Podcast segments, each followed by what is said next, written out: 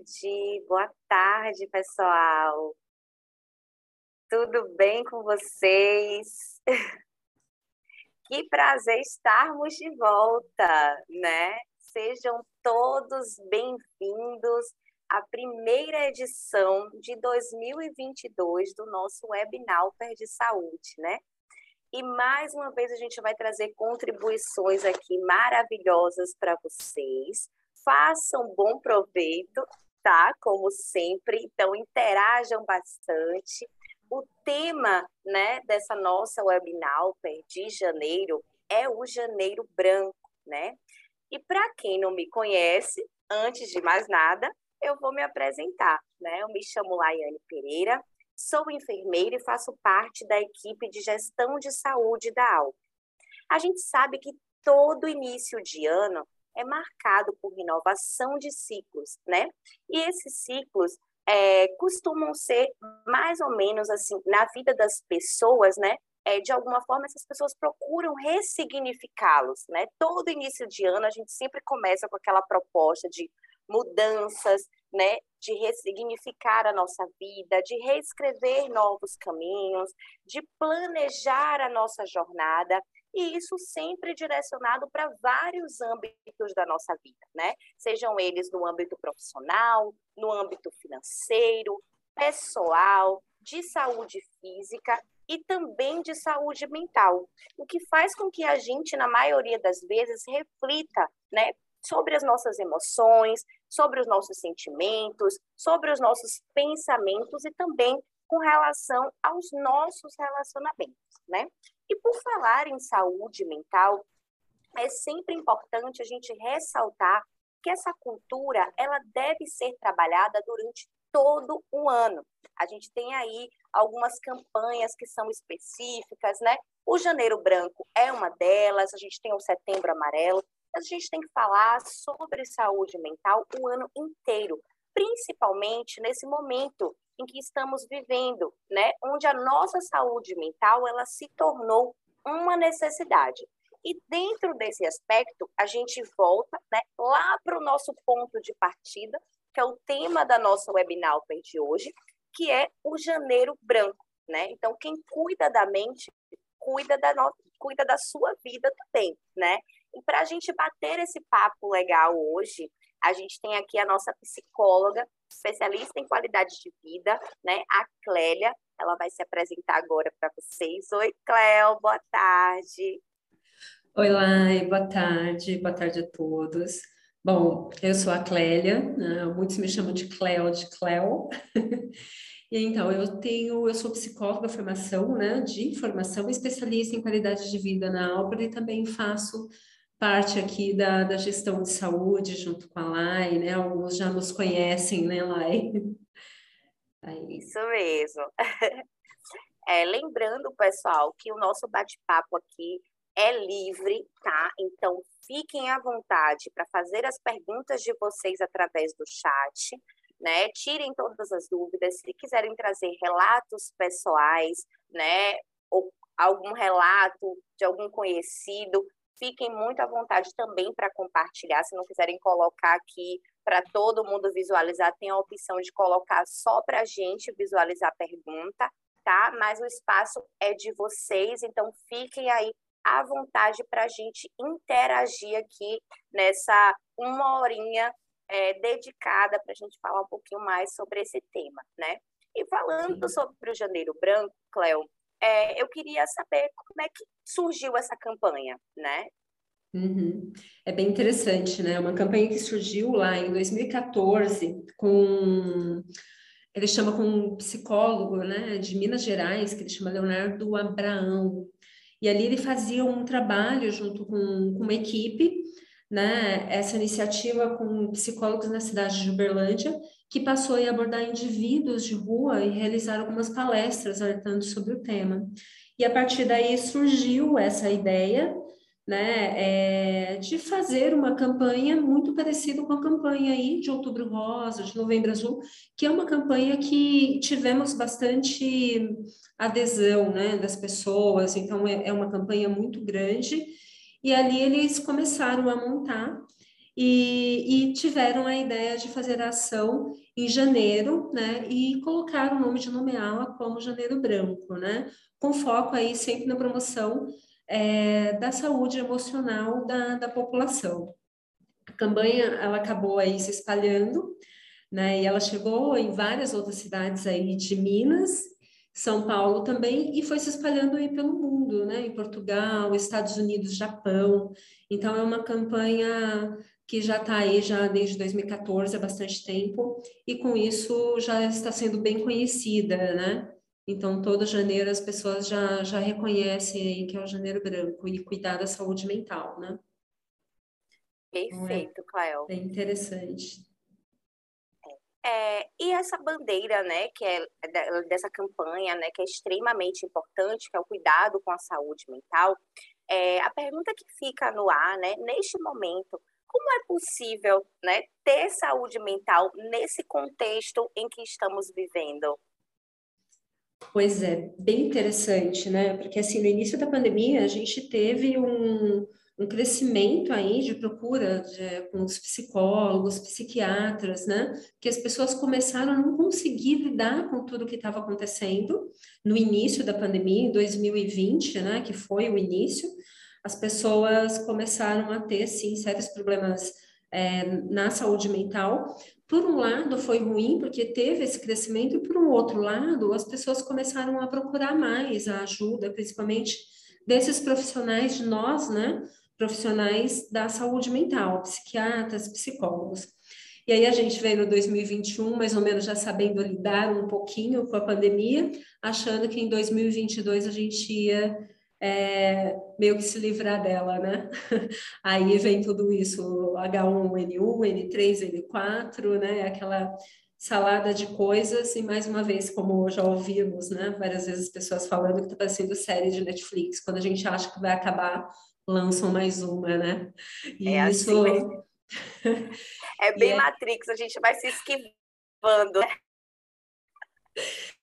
É nesse nível, né? Infelizmente, mas assim, o que eu percebi agora nesse boom que a gente teve de umas duas semanas para cá, nesse crescimento né, da, da, procura por hospitais, o adoecimento novamente das pessoas, é, é, um pouco preocupante mesmo, né? Então, eu acho que como a gente tem aí é, um contexto já de pandemia, né, desde 2020, a gente veio de 2021, e sabendo que o adoecimento não é somente físico, mas também um adoecimento mental, eu acho que é importante, né, cada vez mais a gente olhar para a saúde mental de uma forma mesmo de carinho, de cuidado, e saber que adoecemos também não só fisicamente, mas mentalmente. Então, a gente tem que ir atrás, né, tem que procurar ajuda. Então, acho que é bem importante aí. Essa campanha, ela é, ela é especial, né? Acho que principalmente agora, nesse momento que a gente vive, porque foi uma maneira de investir na psicoeducação para que a população passasse a ter consciência das suas emoções, né? E saber identificar os problemas psicológicos de forma é, de se prevenir aí evitar que se tornasse cada vez hum, é, maior, né? E que se tornem cada vez mais grave aí, principalmente no futuro. Então, é, essa campanha ela é importante, né? A ideia dela de que as pessoas possam encarar o tema da saúde mental sem tabu, né? E também possam procurar ajuda com as terapias, se necessário, né? Às vezes, se, se até conversar com um amigo, conversar com alguém que você confia, às vezes dá, né? Não é tão grave assim, você consegue ali trocar uma conversa, né? Tem uma amiga que ela fala assim que ela brinca, ela me liga, ela fala assim: olha, estou aqui com 100% de peso, preciso conversar para dividir 50 a 50. então, a conversa, ela traz esse, esse alívio, né? Porque a gente se ouve quando a gente fala. Então, muitas vezes, com um amigo, a gente consegue ter esse conforto, né? E ali amenizar um pouco o sofrimento. Mas, se não der certo, né? E continuar esse sofrimento muito grande, a ajuda com o profissional, às vezes, ela é de suma importância. Então, é a gente perceber, se perceber e saber que momento que é o momento oportuno para ir procurar, sem preconceitos, né? Então, acho que é importante a gente sempre reforçar isso, porque ainda em 2022 a gente tem bastante preconceito em relação à saúde mental. Né? Muitas pessoas não vão. Ah, mas eu psiquiatra é para louco, psicólogo é para louco, né? Então é uma palavra forte e aí eu brinco, né, com alguns pacientes que eu falo assim, também é para não ficar. Então é para a gente não chegar num nível de né, de cindir, que é o que todos chamam de loucura, né? Então vamos cuidar da nossa saúde mental, né? Que também tem que ter todo um cuidado aí como se fosse nosso filho, né? Nosso sobrinho. Então assim é uma criança que precisa ser cuidada com carinho, tem que ser olhada, tem que a gente tem que dar assim a devida atenção a ela, né? Com certeza, Cléo. E uma das coisas que você falou que chamou a atenção é sobre essa questão desse conceito de psicoeducação, né? Então eu queria entender um pouquinho como é que esse conceito ele se aplica na vida das pessoas, né? Quando a gente fala uhum. de janeiro branco, fala sobre esse cuidado de saúde mental, sobre essa importância, né, de fazer uma terapia, de compartilhar, nem que seja com a conversa com amigos. É, como é que esses conceitos se aplicam assim diariamente, né, nessa nessa rotina? É, na verdade, a psicoeducação, né, é uma intervenção terapêutica por meio aí de informações sistemáticas, estruturadas e didáticas, né, sobre transtornos e seus tratamentos, que também inclui aí aspectos emocionais no sentido da gente captar os pacientes, né? Na verdade, assim, o que fala de captar paciente é para a gente fazer a educação mesmo, né? Então, psico, que, que vem aí da questão da psique, né? Da, da, nossa, é, da nossa mente, da nossa saúde mental, vem de tentar é, abranger o máximo possível é, para educar mesmo, para passar a informação de uma forma muito mais efetiva, né?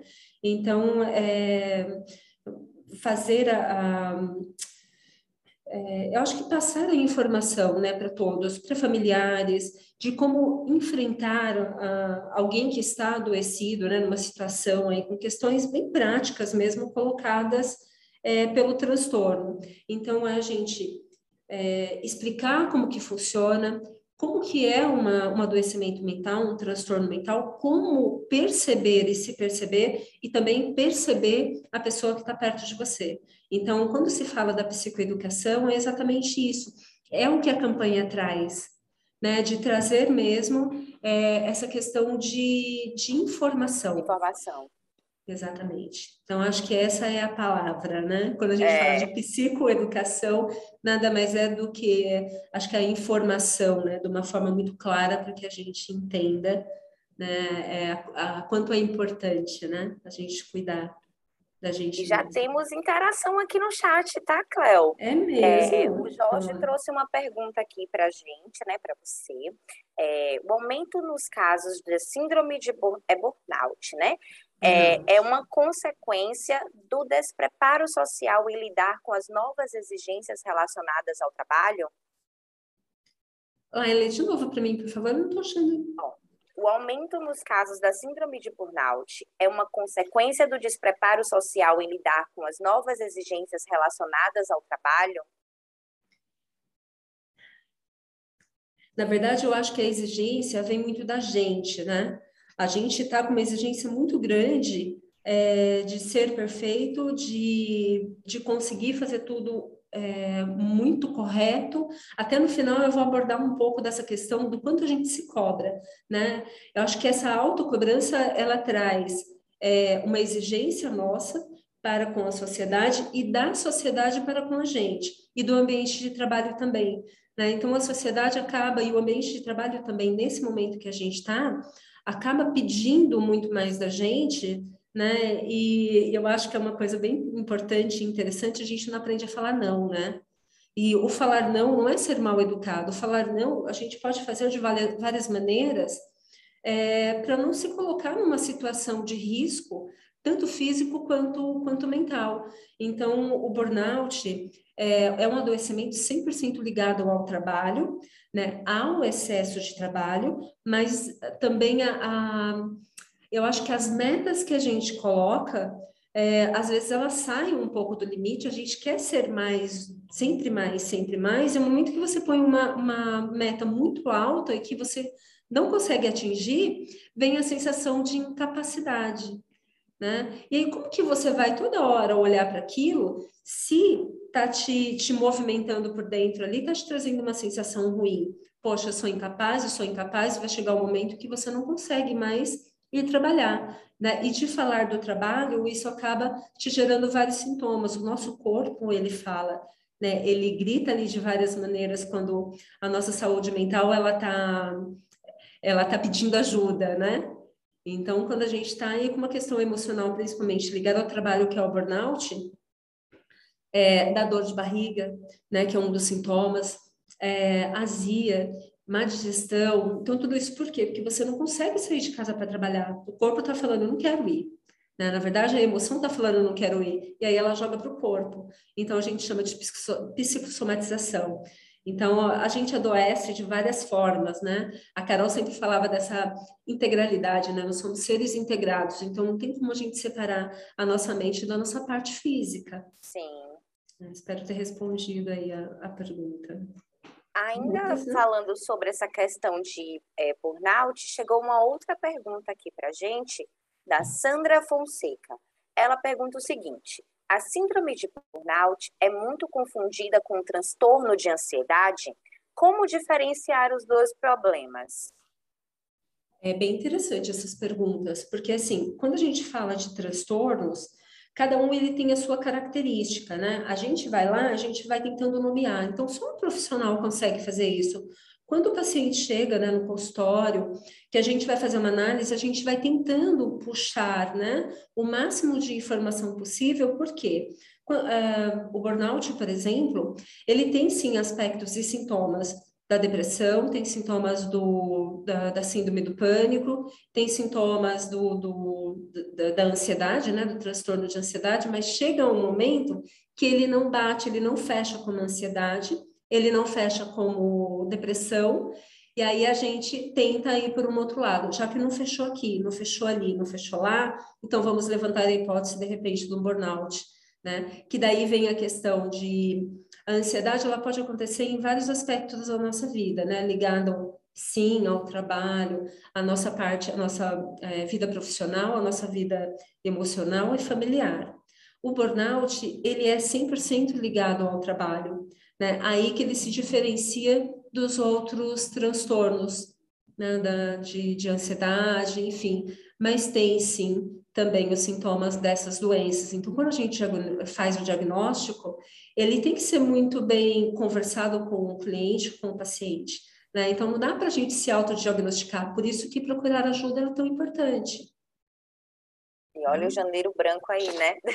para trazer pois esse é. reforço que a gente precisa cuidar da nossa saúde mental, independente da gente apresentar sintomas, apresentar é, crises de ansiedade, né, o próprio burnout, Sim. a gente tem que se cuidar, né, uma parte da nossa saúde que a gente tem que dar a devida atenção e a devida importância. É, o Jorge trouxe para a gente um relato dele, tá? Eu queria ler que eu achei bem interessante antes da gente dar continuidade, né? Ele fala o seguinte, que a primeira coisa que ele tem feito é manter a terapia em dia. Uma outra coisa que ele faz mesmo é respeitar o ritmo biológico e dormir quando o corpo pede. A hora em que ele deve acordar determina a hora em que ele vai dormir outras coisas, dentre as várias, em termos individuais e sociais que ele faz. Ele costuma ouvir música o dia inteiro, reflete como pode ser socialmente útil à humanidade, tem tentado evitar o uso automático de açúcares, tem procurado investir em sensatez política e aceitar a ideia de que precisa manter regularidade em atividades físicas. Aí ele coloca aqui no final. Enfim, o que está ao alcance das minhas mãos, tenho procurado fazer. Não dá para esperar tudo caia do céu, não é mesmo? Achei super bacana o relato dele, né, Clé?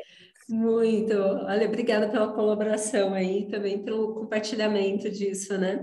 É muito interessante a gente falar, então, assim, para o Jorge, ele encontrou uma maneira de viver bem com ele mesmo, com as questões que ele achou que eram que não faziam bem, né? Então ele consegue fazer essa separação porque tem um autoconhecimento. Então o autoconhecimento ele traz isso, né? A gente sabe quais são os nossos limites, que são as nossas barreiras, né? Até onde eu consigo ir, até onde eu deixo o outro chegar, né? Muito legal. Então cada um de nós vai criando estratégias diferentes para que isso aconteça, porque assim, tem tem pessoas que não gostam de ler, mas gostam de ouvir uma música, né? Tem uns que não gostam de ouvir a música, mas gostam de fazer outras coisas. Então, cada um de nós, né, temos que trazer, assim, esse, essas perguntas, né, de uma forma assim, o que eu gosto de fazer? O que que faz bem para mim? E o que que é lazer, né? Porque o, o que é bom para o outro, às vezes não é bom para a gente, não faz sentido.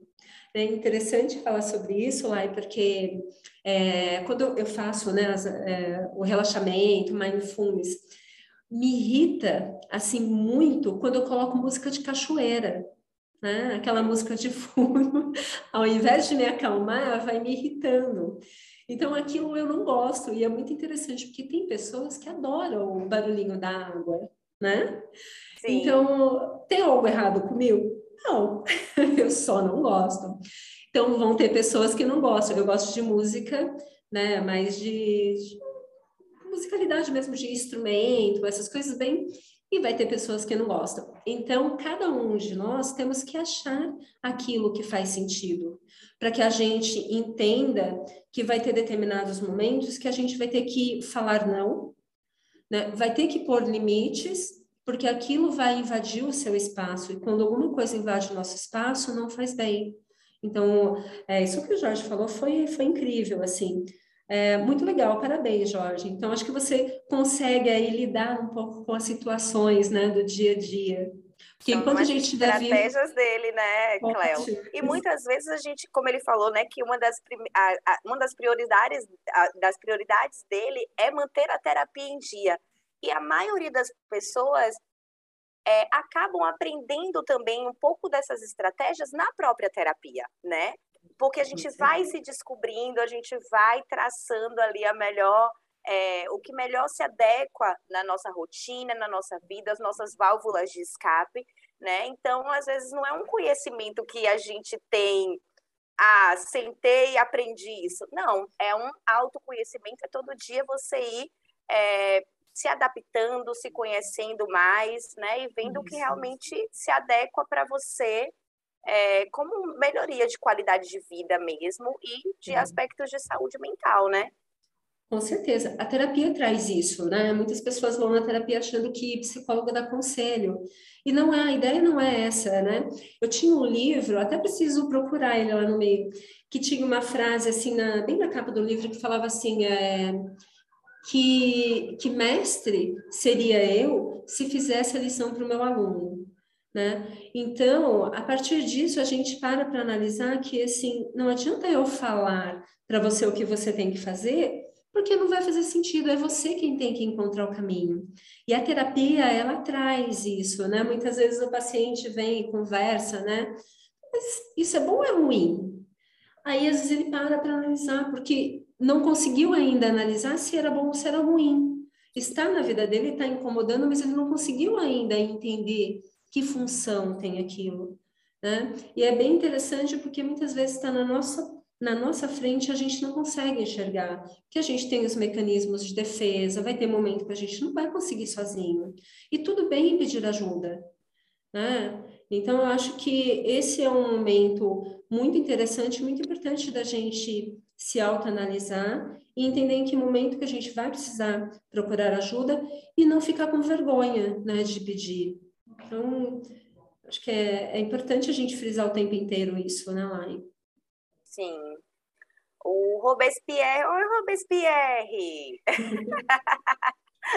o, o Robespierre está trazendo aqui dados para a gente da Organização Pan-Americana de Saúde, né, da OPAS, é, sobre as, as doenças mentais mais comuns no mundo. Né? Então, ele traz aqui para a gente a depressão, transtorno afetivo bipolar, a esquizofrenia e outras psicoses, a demência, distúrbios de desenvolvimento, incluindo o autismo. Robespierre sempre contribuindo aí né? Inclusive, Robespierre, eu preciso falar com você, viu? Me procure.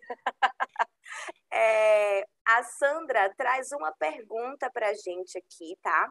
É, essa questão da excessiva autocobrança tem relação com a rapidez que as informações chegam hoje e que a quantidade e que a quantidade de informação que recebemos dia a dia pelas redes sociais, porque a vitrine das redes sociais também gera uma, é, gera uma competitividade, não é mesmo? É, bastante, Sandra. É, eu sempre trago uma história pessoal, uma história minha, né? De, de eu, é, eu sou do interior de São Paulo, então a gente, interior, não sei aqui, né? A gente cresceu todo mundo junto. Aí faz 15 anos que eu vim para cá. Esses tempos eu fui para lá, estava conversando com uma amiga que não via há muitos anos. E ali a gente batendo papo tal, e ela estava numa situação meio complicada a ponto de ela tinha se separado, né? E aí o, o ex-marido pediu o carro, pediu a casa e ela né, ia ter que voltar para casa da, dos tios, porque ela morava com a avó, a avó já havia falecido, enfim, estava numa situação bem complicada. Aí eu vim, voltei para cá, ela ficou lá, e aí eu olhando nas redes sociais, a hora que eu olho, ela estava em Paris. Aí eu olhei aquilo, ainda brinquei com meu marido, né? Na hora me deu um, uma sensação tão ruim, porque eu falei, nossa, trabalho tanto, não consigo nem sair de, de Barueri, né? É, o primeiro momento, o primeiro movimento que a gente faz quando a gente se compara, a gente olha as redes sociais é a comparação com o outro. Né? Aí eu parei para analisar, porque a primeira coisa que veio foi o meu sentimento. Então isso é normal, a gente não consegue é, é, como que fala, não consegue, é, a gente tem que aprender a lidar com o sentimento porque ele vem, né? Então ali eu parei para analisar o porquê disso tudo, né? Porque realmente as informações elas chegam muito rápida, mas assim, eu não sei o que aconteceu com ela, né? Para ela ter ido lá, ela deve ter merecido, né? Deve ter ganhado e tudo bem, né? Mas a primeira sensação foi de de incapacidade minha. Poxa, eu trabalho tanto e não consigo sair do Brasil, né? E aí vem essas comparações. O tempo inteiro a gente faz isso. As redes sociais, elas trouxeram para a gente é, de que o, o outro parece sempre que tem muito mais. E aí a gente vem e se cobra. Por que, que a outra pessoa tem e ela está postando um carro novo e eu não consigo comprar? Então, essas comparações trazem uma autocobrança, porque vem a cobrança de fora. Né? Porque ela está postando um carro e eu tenho que postar, ela está postando uma viagem e eu tenho que fazer a viagem. É, antes da pandemia, eu fiz uma palestra, é, fiz de Setembro Amarelo, foi em 2019, né? E ali, para mim, assustei muito. Eu tive vários casos, né, em várias empresas que eu fui fazer as palestras, e todos me narravam a quantidade de, de adolescentes que é, tentaram suicídio se suicidar. E um dos casos, bem assim, muito claro para mim, é muito chocante para mim, né, foi de um menino de 14 anos que os pais não tinham é, muita condição, mas tentavam fazer de tudo e colocaram ele num colégio é, particular, bom. Então, os pais conseguiam pagar aquilo com muito sacrifício. E os amigos, como tinham um, um nível social um pouco maior, iam para Disney, né? E ele não conseguiu ir para Disney e aquilo começou a frustrar com as fotos, tudo. E ali ele começou a postar algumas coisas, infelizmente ele veio, uh, ele cometeu o suicídio com 14 anos por conta dessas comparações. Ah, é só por conta disso? Não, tem todo um contexto aí realmente que, que deixa a gente é, num, num, eu acho que até num lugar de dificuldade de lidar com tudo isso que chega tão rápido. Então, Sandra, tem sim, né? é, é uma vitrine né? E até cruel para a gente, porque o que é colocado lá, a gente acredita, e 99% das vezes não é aquilo. A pessoa quer mostrar o, o melhor dela, né? Então, ela vai postar o pior dela ali. E a hora que a gente olha, a gente olha como se a pessoa fosse somente o melhor e a gente está errado no mundo, porque a gente tem o nosso pior, né?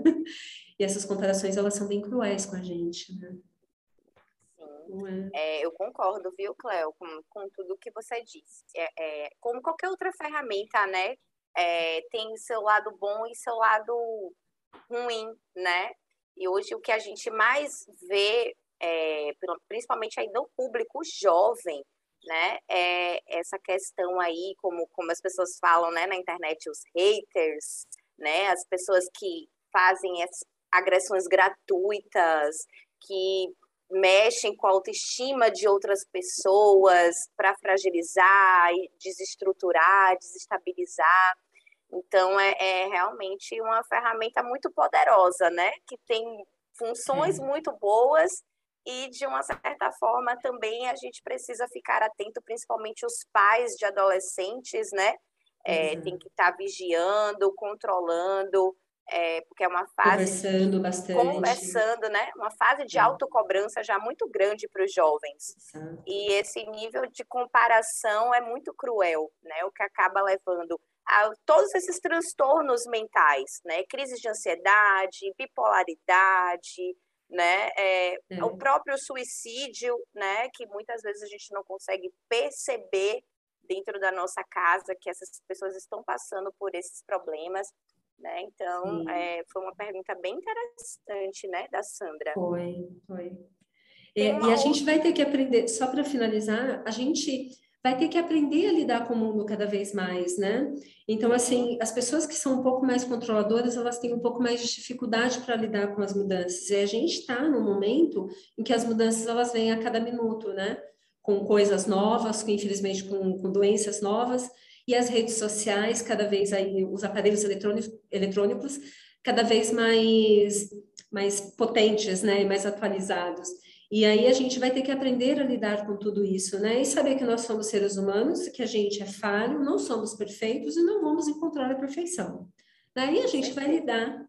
Tem uma frase que eu gosto muito, que é assim, é deseja o melhor, né? Espere o pior. Vai. Oi. Oi. Acho que caiu. Não caiu, não, né? Tô aqui. Ah, então tá. Não, que deu Tô uma travada. tá bom. Desejo o melhor, espere o pior e receba o que vier. Porque, na verdade, a gente sempre deseja o melhor, mas o pior ele pode chegar a qualquer momento. E a gente vai ter que receber tanto o pior quanto o melhor né? De qualquer forma. Então, vamos receber da melhor forma possível, né? Porque nada dura. Então, e até o pior, a gente tem que saber ressignificar, né? Com certeza, né? Acho que tudo tem um propósito, né, Cléo? Tem. Ai, tem... E a gente tira muito de aprendizado, né? Eu falo que quando a gente que a gente passa num, num, num, lugar, né? Sempre naquele lugar que tem um buraco. A primeira vez, às vezes, você cai, né? Tropeça, enfim. Na segunda ou terceira pode até ser, né? Eu dito que eu sou meio lesadinha, às vezes eu caio umas duas, três vezes. Mas a gente vai aprender que ali tem um buraco, né?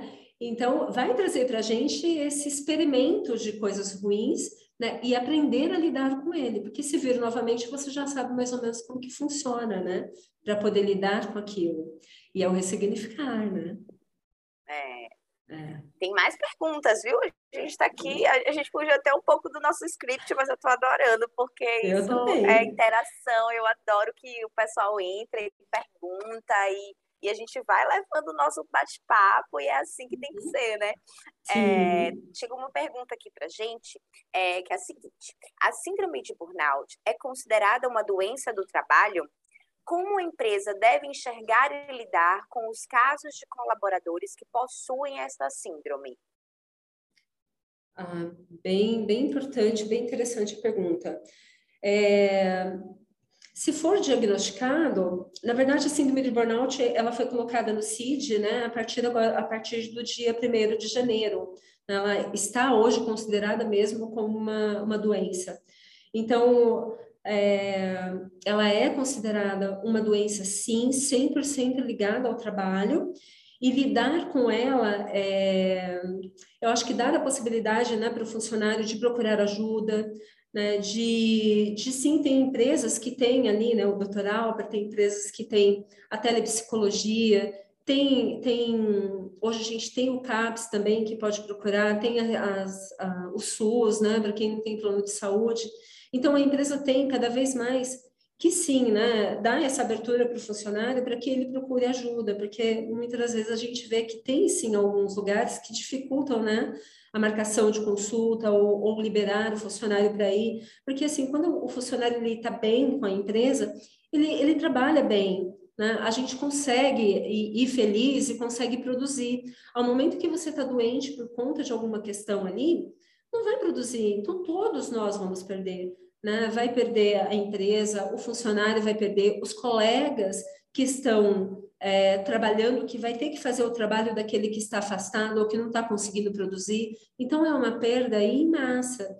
Né? Então, é ter um olhar aí mais humano né? e humanizado dentro desse, desse contexto que hoje está é, tá cada vez mais forte. Né? As pessoas estão, sim, infelizmente, adoecendo, né, de burnout, inclusive o burnout já tem já um tempo, mas que ele foi colocado aí, não foi à toa, né, é considerado como uma doença, porque infelizmente teve um crescimento muito grande, né, principalmente nesse momento que a gente tem de pandemia que mudou completamente a nossa maneira de trabalhar, né, e colocando o trabalho para dentro de casa, muitas pessoas não conseguiam é, e não conseguem até hoje fazer essa separação do ambiente de trabalho né, e do trabalho, do, do ambiente de casa, né, e, e, do trabalho. E aí fica sobrecarregado, não sabe lidar com nada da, do que está acontecendo, porque é muita coisa. Chega uma hora que a gente não tem.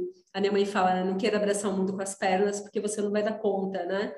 Então, quando quer abraçar o mundo com as pernas e não dá conta, vem a frustração. E aí vem uma cadeia de coisas. Então, mais uma vez, a empresa tem sim que ficar de olho e tem que ter um, um olhar mais humanizado para essas pessoas, né? Porque isso está acontecendo e está bem real hoje, em, muito, muitos lugares aí. Perfeito. Tem uma outra pergunta aqui do Caio. É, ele pergunta o seguinte: como trazer o tema de saúde mental no ambiente de trabalho de forma mais leve e atraente para os colaboradores? Ele diz que sente dificuldade em abordar o assunto na empresa. Caio, dentro das empresas, é, hoje estão as empresas estão mais abertas para isso, né?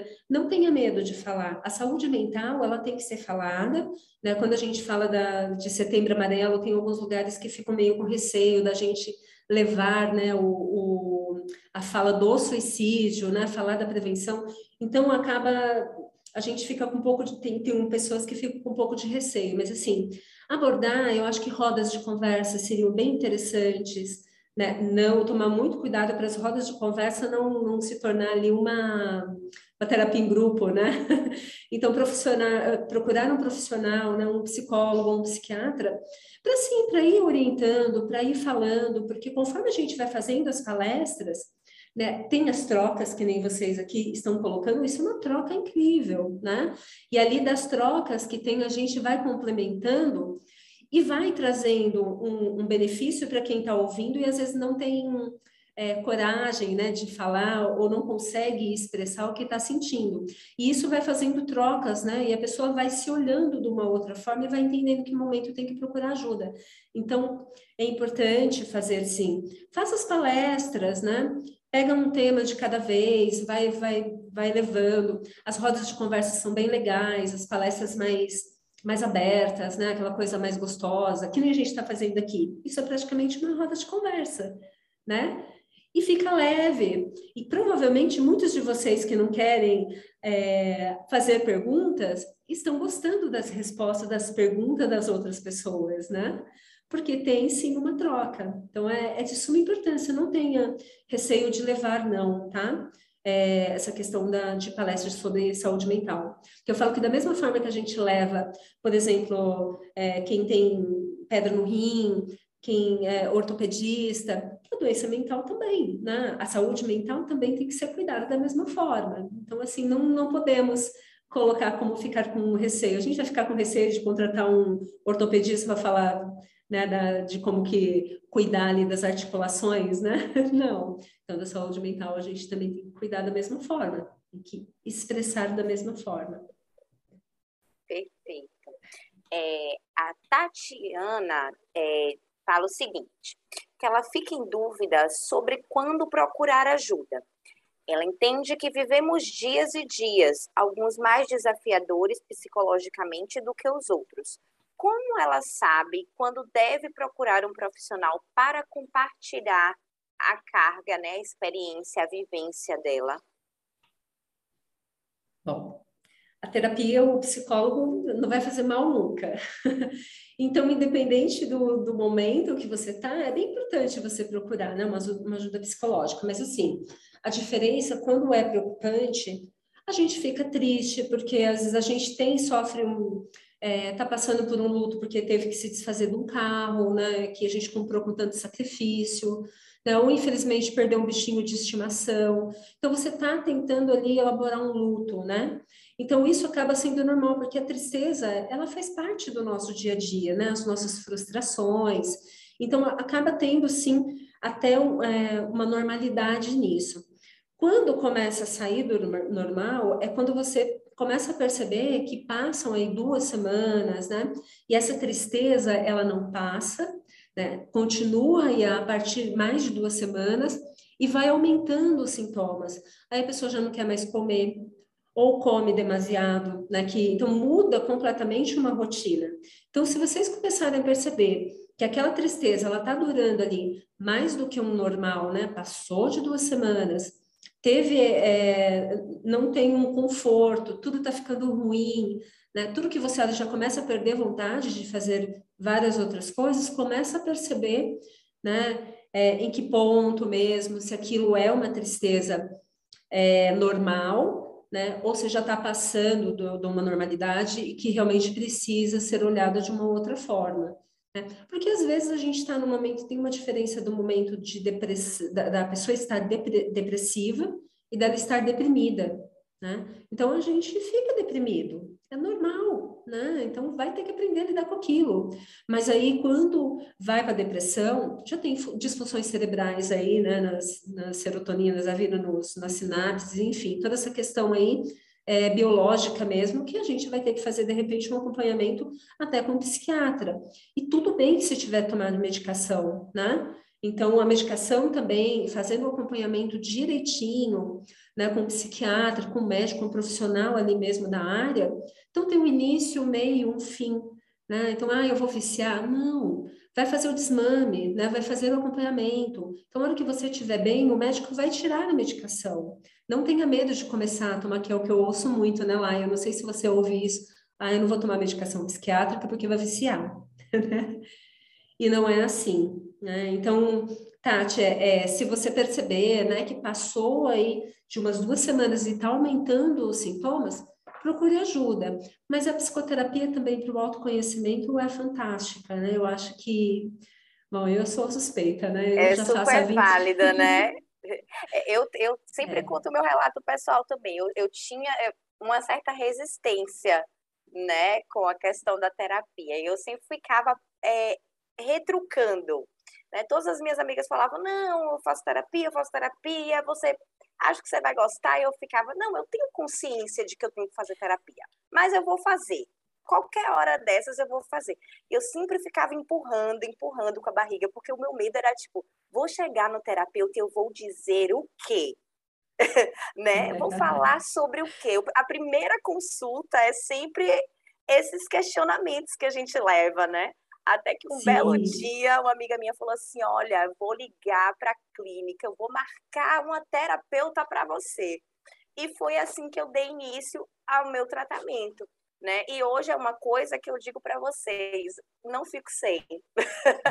não fico sem. Não Doeu. porque eu tenha depressão, não porque eu tenha nenhum transtorno. Né? E se tivesse também, não teria nenhum problema. Mas é um alívio para a alma, é um alívio é, é para o meu autoconhecimento, né? Aprendo todos os dias comigo mesma, porque foi como você falou, né, Cléo? É, o, o, terapeuta ele não vai te dar um conselho e você não vai seguir, né? Você vai aprender a se autoconhecer. Então, assim, por experiência própria, tá, pessoal? Deixando um pouquinho o meu lado profissional de lado e falando como pessoa, né? É, é, quem tem esse tipo de resistência, né? Quebrem esses tabus, né? Procurem, é, é muito legal, muito importante a gente se conhecer, e quem está realmente, como a Cléo falou, né, com esses sintomas, deprimido, né, sentindo esse tipo de angústia, né, qualquer coisa relacionada a essas alterações aí que podem vir a levar a um diagnóstico de transtorno mental, é mais importante ainda, né, fazer esse tipo de acompanhamento. É, e te, chegou aqui para a gente um, um relato da Ana, né? Sabemos quais são os pilares de uma vida saudável sono, qualidade, alimentação saudável, atividade física, mas muitas crises se desenvolvem por uma descompensação química do cérebro e mesmo tendo consciência é como cair num buraco. Quer comentar é, sobre essa fala da Ana? Sim.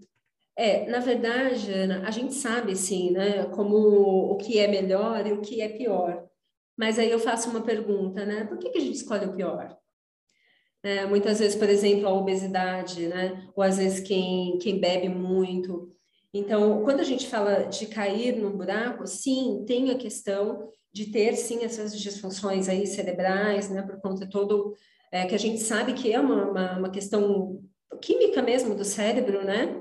Mas é da onde que desenvolve, da onde que vem isso? Porque assim, tem muitas pessoas que têm a predisposição né? Porque tem já familiares com depressão, por exemplo, né? Com ideação com, com suicídio na família por conta de uma depressão maior, né? Vários transtornos, mas aí não desenvolve. O que a gente fala que tem o gatilho, né? De alguma forma para desenvolver ou para desencadear aquilo que você tem de, de predisposição.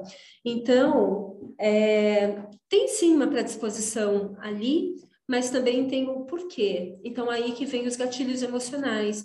Então, algumas vezes, ou a grande maioria das vezes, quando tem esses que você fala, né, de ter as, desculpa, de ter as crises e ir para o buraco, né? Então, quer dizer que você está num momento difícil, está numa depressão, por exemplo, né? Que é muito utilizado essa fala para quem está numa depressão, porque foi desencadeado por alguma questão, não veio do nada né? Sim, tem sim um papel da questão emocional que desencadeia isso, né? Então, é, mais uma vez pontuando, porque, a, por exemplo, quando a pessoa ela tem uma doença física, né? É, que a debilita muito, ou até uma doença degenerativa, tem uma grande tem, é, possibilidade da pessoa desenvolver uma depressão.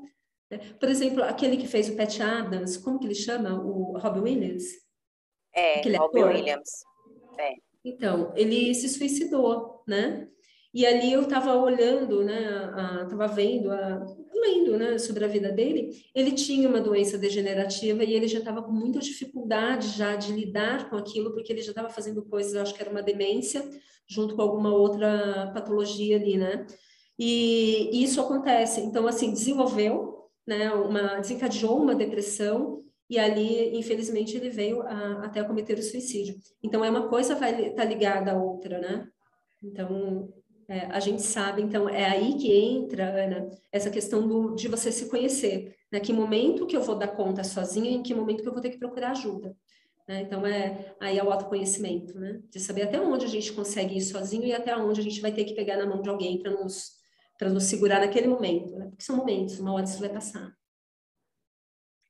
Luiz traz para a gente aqui que ele tem depressão e que sim e que sente que as pessoas acham que eles estão ele está fazendo o corpo mole, que muitas vezes é muito difícil até sair da cama, muitas vezes as pessoas não entendem e desistem das outras muito fácil, né? É. Aí vem, né, Luiz, o preconceito. A, a, gente ainda tem muitas pessoas, né, que não têm o conhecimento para entender que, que é assim, né, que debilita bastante a depressão, né? Então, é bem complicado a gente é, lidar com quem está com a depressão, lidar com, com em volta, né? Com as pessoas que, que têm ainda esse olhar não muito humanizado, né? Ou até não tem conhecimento em relação a isso. Então, acham, sim, né? Eu já ouvi até fazendo algumas palestras, né, as pessoas falando e falando sério, falando, isso para mim é, é, falta de carpinar um lote, né? Então, assim, é como se, se você fosse trabalhar, o trabalho fosse, é, fosse um remédio para aquilo. Muitas das vezes, sim, né? acaba ajudando. Se aquilo faz sentido que você gosta, não, isso daqui é um trabalho que eu adoro fazer, então isso para mim acaba sendo uma terapia. Né? Mas falar dessa forma acaba sendo depreciativo, né? E colocando a doença do outro, o sofrimento do outro, é, de uma forma é, não, não, eu acho que não ligando para aquilo, né? Depreciando mesmo todo um sentimento, né? Que é muito forte. Ai, tem mais uma pergunta? Tem bastante, né? Hoje estamos assim, a audiência está. O pessoal está interagindo muito, eu adoro, né? Eu é. amo. Chegou para gente um outro relato aqui para gente, tá? É, da Juliana. É... Você está seguindo? Porque eu estou perdida, não estou. Tô, tô seguindo, tô seguindo. Mas antes de falar desse relato que chegou aqui para gente, é, aproveitando, né, Cléo, esse gancho que a Ana trouxe que a gente sabe, né, que está é, é, tá associado a muitas coisas, né, a fatores de qualidade de vida, é, alimentação, estresse. Então, é, eu queria até uma, uma, dúvida minha, né, na verdade, é, quais os caminhos que a gente pode pontuar, né, para poder realmente traçar aí, até como é, dentro desse, desse padrão do janeiro branco, né, do que o janeiro uhum. branco traz para a gente, quais são os caminhos que a gente pode fazer para melhorar, né, para a gente refletir sobre as nossas emoções, sobre os nossos sentimentos, começar a fazer esse trabalho mais voltado para a nossa saúde ah, mental. Ah, sim, muito boa essa, essa pergunta. Tem umas dicas muito interessantes, né, que é, eu acho que começa com a questão das metas, né, ter metas claras, mensuráveis e realizáveis, né? As metas elas são bem importantes aí, muito motivadoras, né? Então, para a gente também não colocar e entrar na questão do burnout, não colocar essas metas muito altas e depois se sentir incapaz porque não conseguiu alcançar. Então, quando a gente fala né, de um ano novo, aí de colocar metas, coloque metas que você consegue, consegue alcançar. Né? Administrar o tempo. Então, assim, quando a gente fala do tempo, é valorizar os, os momentos com a família, momentos de lazer, né? Que isso dá bastante combustível aí para os dias difíceis. Então, lembrar que você é importante, que é, é, muito, muito importante lembrar que a gente também é importante, né? E que grande parte das vezes a gente vai ter que se colocar em primeiro lugar para dar conta de outras coisas, né? Então, comemorar pequenos passos dados, é, não desista, porque às vezes é difícil é, aquele momento, mas uh, a gente consegue, é, de alguma forma, lidar, sim, né? Então, e cuidar da saúde física e a saúde mental. Então, isso também coloca, assim, a qualidade de vida, né? Descanso, por conta de ter, sim, uma, uma, uma noite de sono, né? Boa. Então, é descansar a mente, meditar, né? Então, tudo isso faz parte. A alimentação, ela, ela ajuda muito, muito também nesse papel né, de, de, de, da saúde né, física e mental. Mas já... Estamos, estamos quase finalizando. Eu vou só ler, um, é, só ler um relato tá, da, de, que chegou aqui para gente, né, que está passando por uma situação na família onde o pai está com depressão e sempre falavam, né, para que ele procurasse a ajuda de um psicólogo e até mesmo de um psiquiatra. E ele sempre dizia que não era louco para procurar esses tipos de, é, de acompanhamento, né? Pois no final do ano passado ele tentou o suicídio, né? E graças a Deus eles conseguiram uma ajuda para ele e hoje ele está fazendo esse tratamento com psicólogo e com uhum. psiquiatra, uhum. né? É, foi um relato aqui que chegou para a gente é, falando sobre isso. E a Ana aqui está falando que ficou muito emocionada com as suas palavras agora. Ah, que legal, obrigada, Ana. É, vocês percebem, né? Até quem tinha perguntado lá sobre dessas trocas, né? É, então é para abrir a nossa mente e saber que assim tudo na vida vai ter, né? O, o, os altos e baixos e que uma hora que está lá embaixo vai subir, a hora que está subindo. Então para a gente fazer dessas trocas e saber que todos nós temos os mesmos sentimentos, as mesmas angústias, né? E que uma hora isso vai passar. Falando sobre o relato, é, que bom que ele conseguiu, né? É, pelo menos procurar esses profissionais que ajudam muito, muito, né? Infelizmente, a gente tem muitos casos das pessoas que, estão no fundo do poço e não querem ajuda. Né? E infelizmente chega um momento que tem que fazer até um, uma internação compulsória, que é algo muito triste de ver, né? Porque já não tem mais vontade. Então, que bom que ele está fazendo esse tratamento e ajuda demais, tanto a terapia, que vai entender qual que é a causa, vai né, trazendo aquele alívio, e a medicação ali com a psiquiatria vai trazendo também essa questão de, de, de ajudar né, nessa, nessa parte mesmo fisiológica aí que seria da essas disfunções cerebrais, né, químicas, né? Chegou mais uma pergunta aqui para a gente. A gente está um pouquinho dentro é... do horário, mas a gente está muito bacana. Mas vou fazer só essa pergunta, tá? É, para passar por um psicólogo, temos que ter um encaminhamento do psiquiatra ou outra especialidade, ou conseguimos agendar diretamente pelo convênio? Ah, legal. Olha, pelo convênio, você tem que ter o encaminhamento de qualquer profissional, de qualquer médico, de qualquer área né, da medicina, mas tem que ter um encaminhamento para procurar no plano, para ter essa liberação. Se for particular, não precisa, né? Mas pelo plano de saúde, o plano ele pede para que tenha assim um encaminhamento médico. Mas qualquer profissional não precisa ser um psiquiatra, tá? Então qualquer é, é, qualquer médico aí, qualquer especialidade pode, pode trazer, é, fazer, né? Acho que tem mais uma. A Sandra está agradecendo aqui a gente por esse momento é, e diz que nós trouxemos questões muito importantes e fundamentais. Muito obrigada, Sandra. A gente fica bem feliz, né, quando a gente consegue atingir o nosso objetivo. É, o, a Informix falou, né, que foi quem perguntou do, do acompanhamento, é, falou que está pensando em procurar um psicólogo e com essa nossa conversa ela está mais animada para isso, está agradecendo também.